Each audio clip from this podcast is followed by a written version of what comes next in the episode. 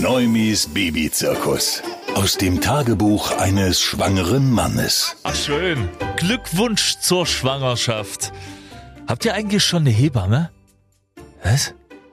Wieso eine Hebamme? Was ist denn mit den Leuten los? Was sind denn das alles für Stressmacher? Natürlich haben wir noch keine Hebamme. Aber die haben recht. Zumindest in der Großstadt. Also ich habe im, im Prinzip tatsächlich wirklich direkt nachdem alles klar war, wir sind schwanger, es geht los, angerufen, durchgerufen, bisschen rumgeguckt bei Google, wo ist hier in, in der Nähe, wo sind so die Bewertungen.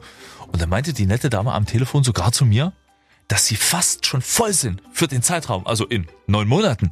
Wie geht das? Buchen die Leute neuerdings ihre Hebamme direkt beim Zeugungsakt? Verrückte Welt.